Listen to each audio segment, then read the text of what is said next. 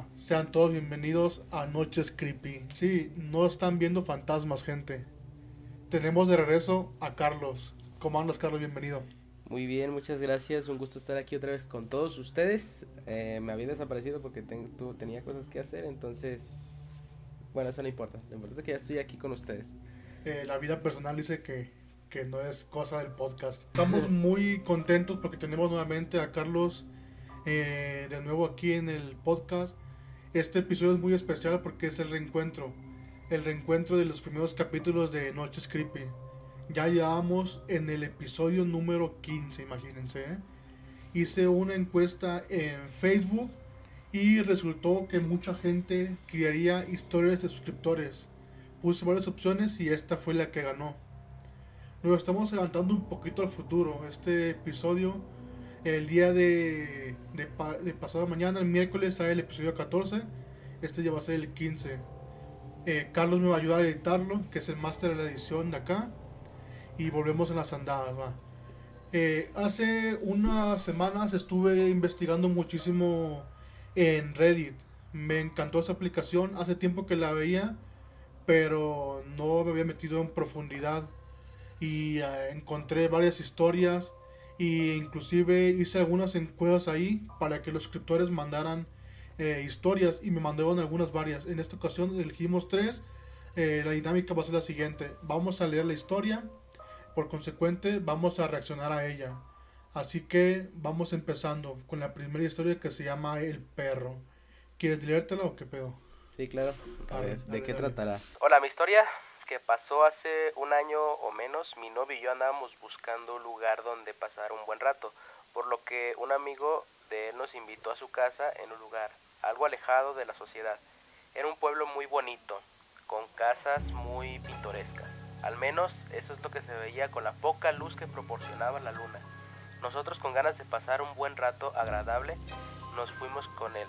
Todo iba bien hasta que este amigo se puso en algunos comentarios. Mi novio y yo decidimos retirarnos antes de que cualquiera de los tres terminara lastimado. Por desgracia esta persona insistió en acompañarnos a la parada de taxi y para nuestra mala suerte en ese momento se soltó una balacera en plena calle para eso eran pasadas de las 2 de la madrugada, casi no la contábamos. No pasaba ningún taxi y los servicios de transporte privado como Didi y Uber no tenían cobertura en esa área. Después de un largo rato con miedo y con ganas de golpear a dicho amigo, pasado de puro milagro un, un taxista. Y así fue como empezamos nuestro camino de regreso. Pronto inició el terror, porque cuando pasábamos por una calle muy oscura, salieron varios perros del lado izquierdo, donde estaba una banqueta que cruzaron a un terreno baldío, excepto uno de los perros que, para nuestra sorpresa, se paró sobre sus dos patas traseras. Volvió a ver y mientras parecía que reía de nosotros, caminó hasta llegar al otro lado de la acera como una persona, o sea que se fue caminando, me lo quiero imaginar. De hecho, no sé si has visto últimamente eh, estas historias de animales que actúan como humanos. Ah, sí, varias. Hay un, hay un video en Facebook que decía, si eres mi perro, te voy a poner a prueba a ver si eres mi perro. Entonces le decía, da vueltas. El perro da vueltas. Este, le decía, a ver, acuéstate. Se acostaba. Y le decía, tú no eres mi puto perro, mi perro no sabe hacer trucos. Y en putiza cerró la puerta y en eso el se escuchó que le tocaban. Y pues el, el vato estaba bien asustado porque empezó a escucharse una voz como de una viejita o de un, no sé, de algo así raro. Y obviamente no era el perro. Claro que ese video vamos a editarlo acá y ponerlo. Sí, obviamente. Eso. Um, let me see. I'll know if she's my dog. Merlin, sit. Turn around. Turn around. Lay down. You're not my dog. My dog don't know how to do no fucking trick. Uh-uh. The fuck?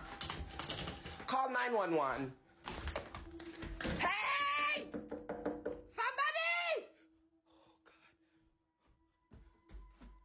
Okay. Okay. Okay. Okay, I'm gonna end the live. I have to call the police. I have to...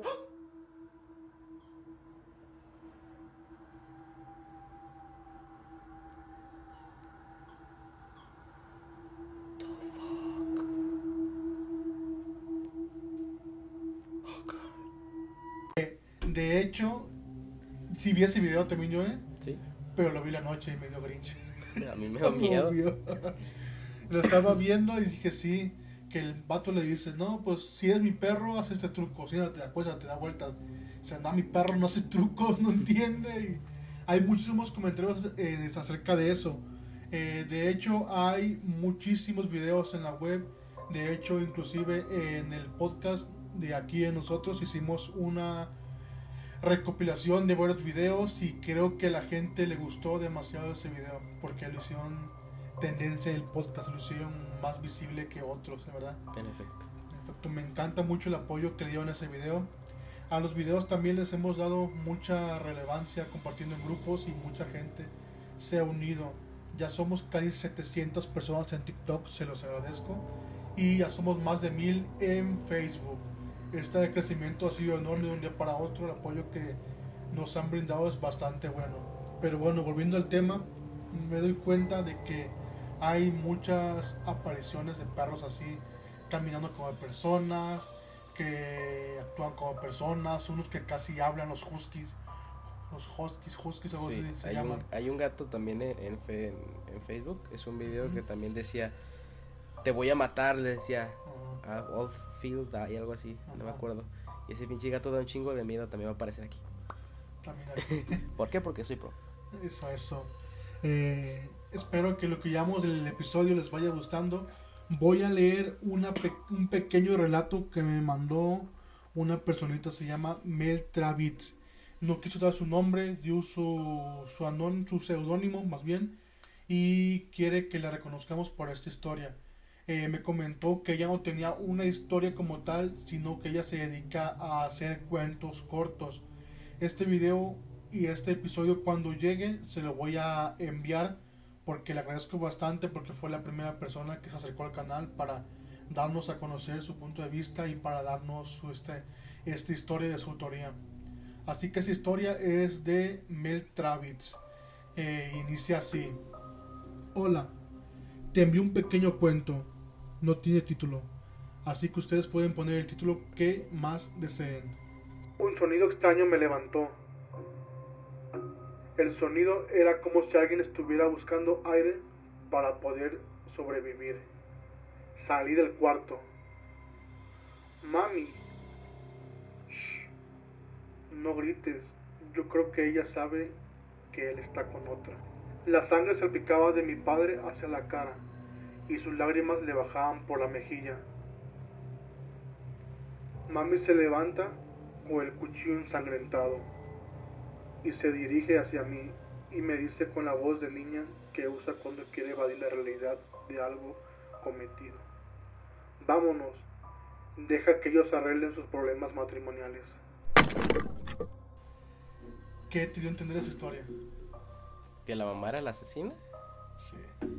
Sí, ¿verdad? Sí. Y decía que usa la, la voz de niña cuando siente o, o tiene problemas, ¿no? Algo así dijo. Problemas maritales. De hecho, esa historia me gustó mucho, por eso la, la añade aquí. De hecho, esto no es tanto como paranormal, más bien es como de una maniática, ¿no? Como que tiene problemas. Un relato, de hecho, ¿eh? Sí. Me gustó bastante, muchas gracias por tu historia.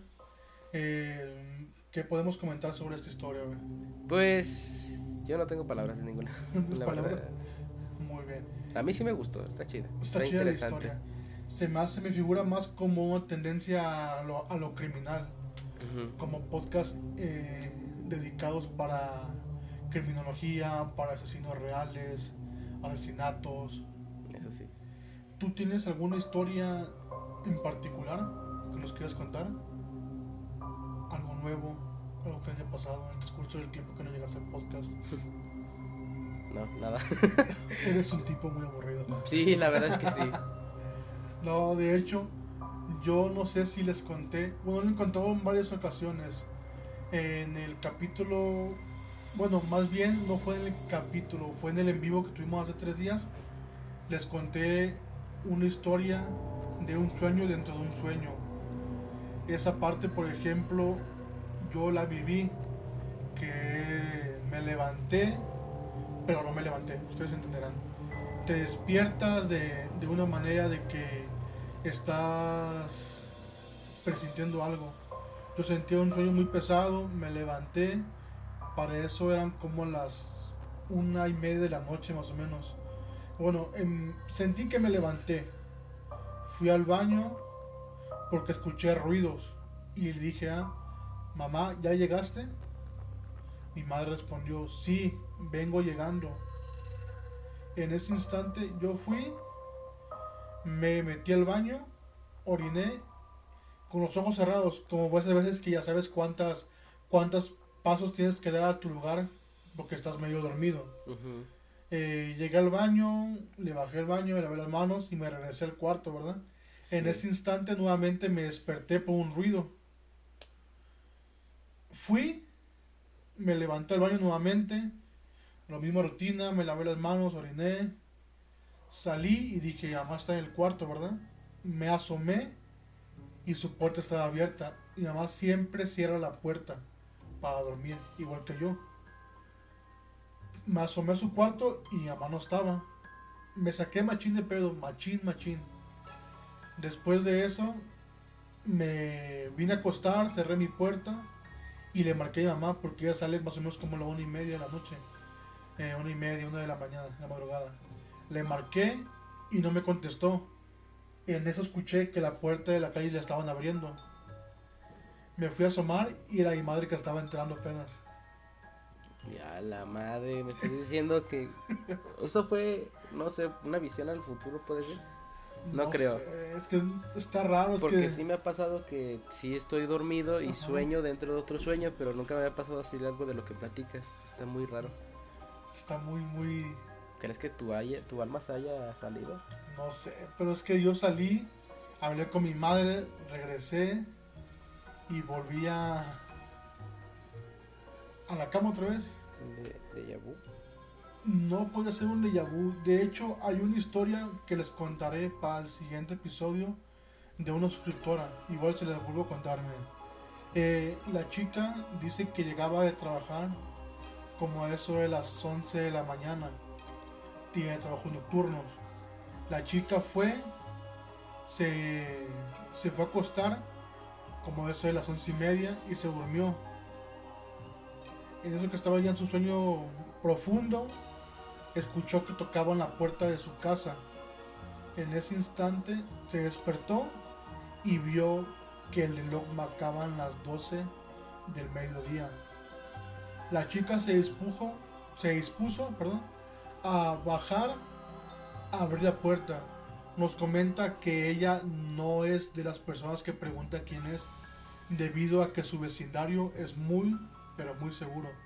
Se nota que no vive en México eh, que era muy seguro su vecindario y no sentía la necesidad de preguntar quién es. La chica abrió la puerta y vio una camioneta blanca parada fuera de su casa y un sujeto con un sombrero corrió hacia ella y le disparó en el estómago. La madre. La chica sentía el calor de la bala, sentía cómo se desangraba.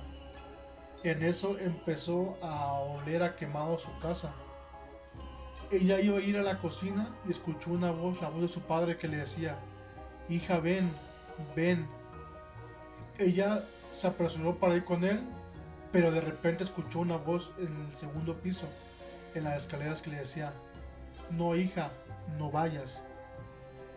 En eso fue cuando la chica despertó, pero dice que no era lógico que le hablara. Se dio cuenta que estaba en un sueño porque su papá había muerto cinco años atrás. La chica se despertó muy acelerada y vio a su perra que le estaba llorando en la cama. Estaba ladre, ladre para poder despertarla. Se levantó como pudo y vio el reloj que estaba enfrente de su cama. Marcaban las 11.59 del mediodía. A la madre.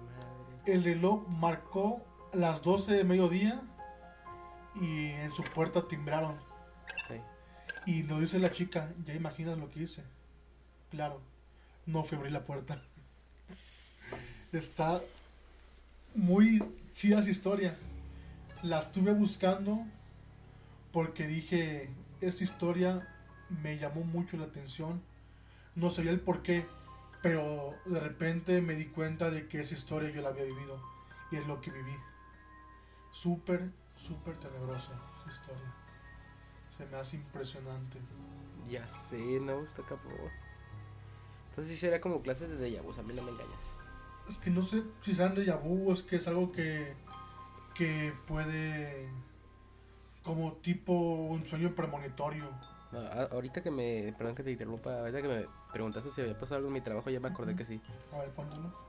Bueno, usualmente yo trabajo, digamos, en, en un localito, pero digamos que las bodegas del restaurante se encuentran en una placita que está al lado. Es una mini plaza.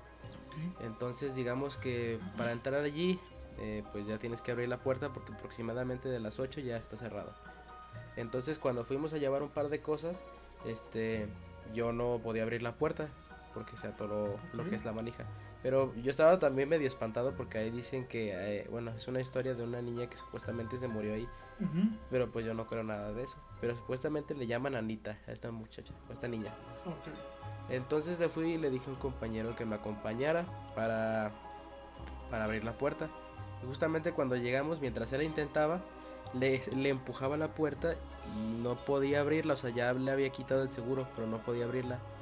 Y justamente se apagaron las luces de arriba. Entonces dijimos, ah, ya nos están haciendo una broma, ¿no? Ajá. Y yo por mamar le dije, si estás aquí, Anita, prende la luz del lado de mi amigo. Y si la prendió.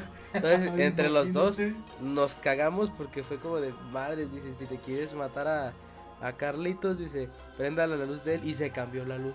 Entonces ya de ahí nos dio escalofríos y dejamos la pinche puerta y nos regresamos. Pero ustedes bromeando, ¿no?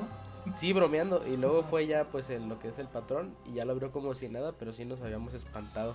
Y ya íbamos con esa idea de que como todo estaba apagado, íbamos con esa idea de que a lo mejor nos iba a salir algo. Y sí se escuchaban ruidos, pero del otro lado de lo que es la bodega. Se escuchaban como, como pasitos.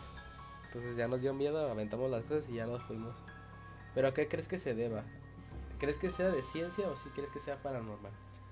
Es que sabemos que las habitaciones cerradas guardan muchísima, muchísimos sonidos. Es por ejemplo una casa vieja. Tanto tiempo que estuvo habitada, eh, guardan sonidos como pasos, como rechinidos, como golpeteos. Más eso de que apagaban la luz si está un poquito Sí, un poco tenebroso. Re- me, no sé por qué estaba escuchando tu historia y me recordó el capítulo de Bob Esponja. El mutilador, manaqueador, mutilador, sabe que tanto, que le apagaba y prendía la luz. Pero sí está muy, muy tenebroso eso. De hecho, donde trabajo yo, me sucedió algo similar. En la bodega tienen lo que son sensores de movimiento. La bodega se puede quedar mucho tiempo sola y las luces no se van a encender claramente. En una ocasión, el bodeguero no, no estaba eh, en la, la tienda. No recuerdo si había ido a comer o había salido, no había ido, ¿verdad? Eh, pedí un equipo a gerencia y no me lo pasaron, me comentaron que eh, esperara o que me metiera yo. Ah, bueno, me metí, hice el procedimiento, me apunté y todo, ¿verdad? Pero al momento de abrir la puerta, no se encendió la luz de abajo, sino que me di cuenta que la luz de arriba del segundo piso de la bodega estaba encendida. Se me hizo súper raro porque para que puedas encender la luz de arriba, tiene que pasar alguien por los sensores, la cámara tiene que detectar a alguien. No sé si fue en ese momento que la luz se encendió o fue cuando eh, o fue que ya estaba encendida la luz cuando yo llegué. De todos modos tienes que hacer un movimiento un poquito brusco para que la luz te detecte. Porque abro la puerta y nos enciende la luz. Pero Ajá. cuando entro así ya, ya la luz se enciende. Pero sí muchas veces, enco- una esa vez en particular encontré la luz, la luz encendida de la bodega. Qué miedo. Y en otras ocasiones, cuando trabajaba en la molería, eh, no voy a decir su nombre porque no le quiero dar fama, eh, entramos a, a la bodega eh, en ocasiones que nos tocaba hacer cambio de etiquetas. Entramos como eso de las 3 de la mañana, 4 de la mañana y el almacén estaba helado, pero súper helado. Y nos contaban que ahí en ese lugar se aparecía un niño. Y nosotros, ah, Simona, estamos bromeando, nada, se te va a aparecer el, el niño, lo vas a ver, te va a seguir. Ah, Simón, ¿verdad? En esa ocasión entramos por una escalera y la escalera la tenemos hasta el final de la bodega. Ese almacén era gigantesco. Bueno, no tan grande como otros que ha trabajado. Era muy grande esa bodega. Y entramos y se sentía el ambiente muy, pero que muy pesado. Se sentía que la atmósfera de ese lugar era frío y muy tenebroso. En lo que entramos por la escalera, empezamos a escuchar ruidos en la parte de atrás, como pisadas o así. Y nosotros bromeando, "Ah, no, ya viene el niño por nosotros. Así jugando todavía. Sí. Pero sí, de un lado, un momento a otro, sentimos muy, pero que muy pesado el ambiente, que no era, que era imposible poder respirar casi casi. Así que salimos corriendo de la bodega porque no podíamos, los ruidos se intensificaban y no podíamos movernos de ahí. Salimos corriendo con la escalera y se nos quedaron viendo, soy color oscuro, me veían blanco. Y dije, no manches, estuvo pesado ese lugar. En esas mismas ocasiones que nos quedamos a etiquetar en el cuarto, más bien en el área de niños, cómo está. eh, la, la tienda estaba planificada como si fuera una casa. Primero entrabas a la, a la sala, luego entrabas al comedor, luego la cocina, las recámaras, al cuarto de juego, a la- al patio, a la sala de estar. ¿eh? En el cuarto, en el área de niños, muy seguido aparecían las pelotas tiradas que estaban en un contenedor. No había una lógica para hacerlo. En esa vez estuvimos acomodando las cosas, etiquetando, recogimos todo para que el día siguiente quedara todo limpio. Ok, terminamos de etiquetar, fuimos a un reunión por la tienda para ver si todo estaba ya etiquetado. Cuando volvimos a ese lugar, eh, otra vez las pelotas estaban tiradas en el área de niños. Otros no, pues qué raro, ¿ah? Nosotros pasó una. Volvimos a acomodar. Normal, dábamos como cinco vueltas para ver que todo estuviera ah, en orden y todo estuviera marcado con tarjeta, con etiqueta de descuento. Eh, total, fuimos a ver otra vez y ya se nos hizo raro porque la estaban nuevamente las pelotas tiradas. Nosotros le dijimos, le dijimos al niño, niño, ya no tire los juguetes, estamos limpiando y ya queremos descansar. Porque cuando termináramos, nosotros nos íbamos a ir nada más. Pero las pelotas siguen tiradas. Y pues esta sí se me hizo muy, muy rara esa noche que estábamos con las pelotas tiradas en ese lugar. Mames, qué miedo. Ya sé, güey. Muchas cosas pasan normalmente en bodegas. Bastante, por eso me gusta mucho el trabajo de bodega. qué, qué miedo. Muchísimas historias. Sí, Pero bueno, ¿quieres leerte un pedazo de la historia y luego yo otro pedazo? claro. ¿O cómo? La siguiente historia se llama ¿Qué es lo que vi? Creo que ya le hice una leída al principio, ¿no? Para saber más o menos saber los términos que vienen acá. ¿Cómo? ¿Si le hice una leída ahorita o no? Ah, sí. Ok, vamos a darle a ver. Viví cerca de un cementerio. Eran varias casas en un solo terreno que están de más de 50 años. No me daba miedo para nada ver el campo santo de mi ventana. Ahí vivía una señora que a cualquier hora salía del baño y desde mi casa se veía las veces que salía. Verla me generaba paz. No sé por qué. Me sentía segura, porque yo pensaba, si ella vive ahí, y no siente miedo es porque no pasa nada y pues agarré confianza. Las cosas comenzaron cuando los primeros días que vivíamos ahí dormíamos con las luces apagadas y mi hermana dio un grito horrible. Le habían jalado los pies y ella dormía en mi brazo como almohada. Ella está a medio metro abajo de mi brazo y espantada totalmente. Esto no pasó una ni dos veces, pasó varias veces. Nosotros lloramos varias veces al ver las cosas que pasaban. Nos tiraban cosas, nos tiraban platos, las luces se encendían y se apagaban, cambiábamos focos y el mismo día se quemaban, y así seguían pasando cosas un tanto fuertes. Una noche salimos a hacer nuestras necesidades. Eran como la una de la madrugada cuando yo volví a ver hacia el corredor de la casa de uno de mis vecinos y vi una figura enorme. sentada en el muro. La cabeza le topaba en la parte de arriba del muro, dos metros aproximadamente, y los pies le topaban en el pavimento. O sea que esa estaba sentado en, el, en la pared y calculo que medía algo más de dos metros. Yo no le vi el rostro, pero sentía que me miraba. Lo sentía. Yo abracé a mi hermana de modo de que ella no lo viera. Yo temblaba horrible, sudaba mucho y solo rogaba por salir del baño y que ya no estuviera ahí. Afortunadamente, eh, afortunadamente para mi sorpresa, la figura que acababa de ver ya no estaba. Casi todas las noches escuchaban que caminaban, pero que arrastraban los pies con sandalias. Eso escuchaba en nuestro corredor y yo rogaba que parara, pero eso no sucedía. Ahí comencé a tener los primeros episodios de parálisis del sueño, que para mí eran terribles. Soñaba que en todo ese terreno yo corría porque alguien me seguía.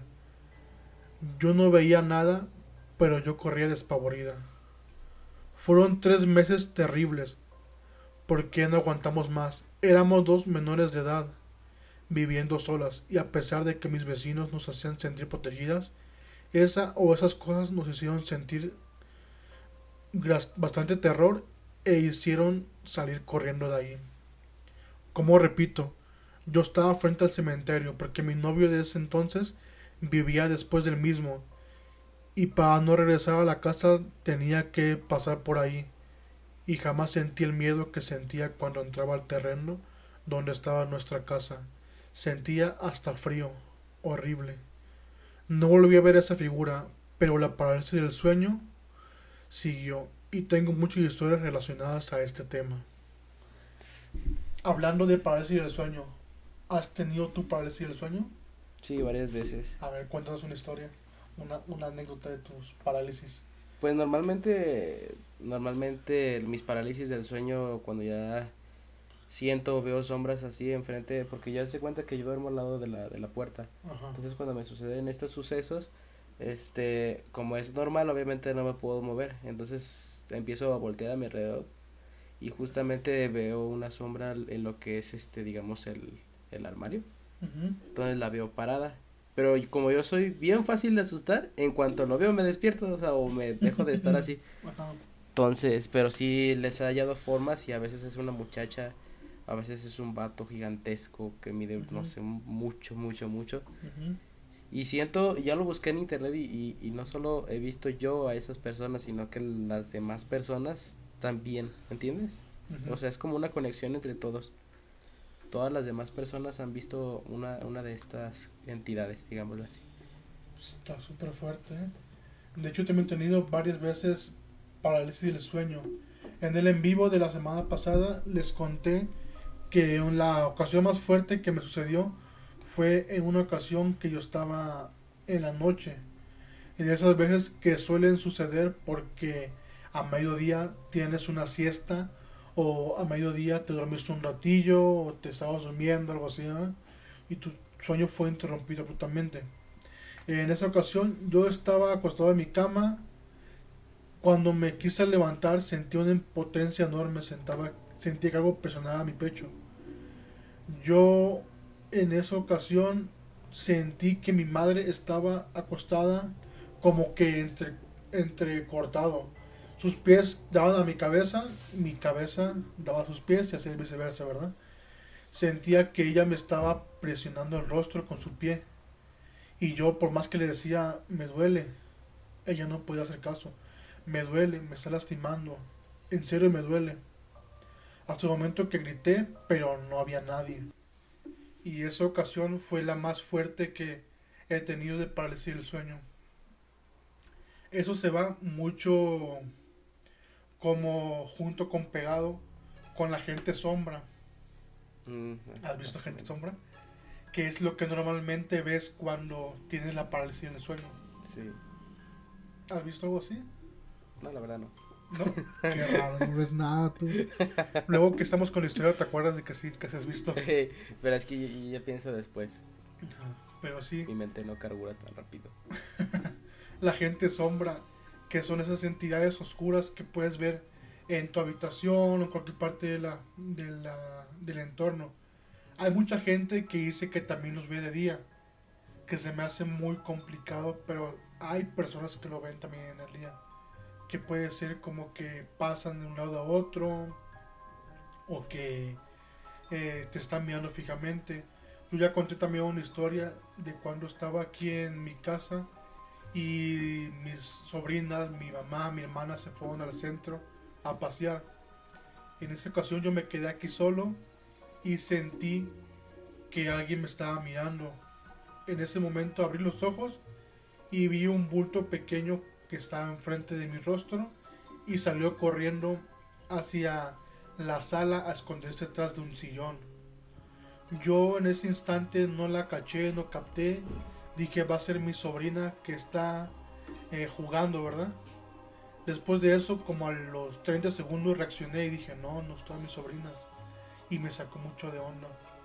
Pero si no hay nadie aquí. Pero si no hay nadie, ¿cómo es que mi sobrina va a estar aquí jugando? O son cosas que, que suelen pasar. Todo eso va como que combinado con el hombre del sombrero, que hay varias entidades oscuras. Lo que se hace extraño es que se manifiesta en forma de un niño. Y mucha gente dicen, expertos también en la materia, que cuando no es un niño, no tienes que hacerle confianza.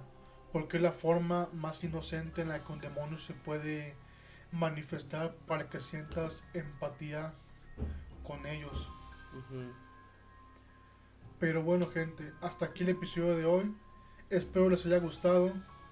En este episodio estuvo plagado de errores de ambos. Sí, Y vamos a, editarlo. Salieron varios bloopers, ¿eh? Espero esta historia les guste. Esta historia fue la más votada en el canal para que saliera el episodio 15. Eh, igual pueden mandarnos sus historias al correo que aparece en pantalla aquí, que es nochescreepy.yovaflow.gmail.com Ahí lo estaré leyendo y pueden ser partícipes de un siguiente episodio. Carlos, ¿algo que quieras decirnos antes de, de retirarnos? Muchas gracias por invitarme y a pesar de los errores, también me divertí mucho. Pero más que nada, también me dio miedo. Y recuerden, esto es Noches Creepy y le deseamos unas Una- dulces. ¿Qué era? Le deseamos Ah, unas dulces pesadillas. chao chao. Bye.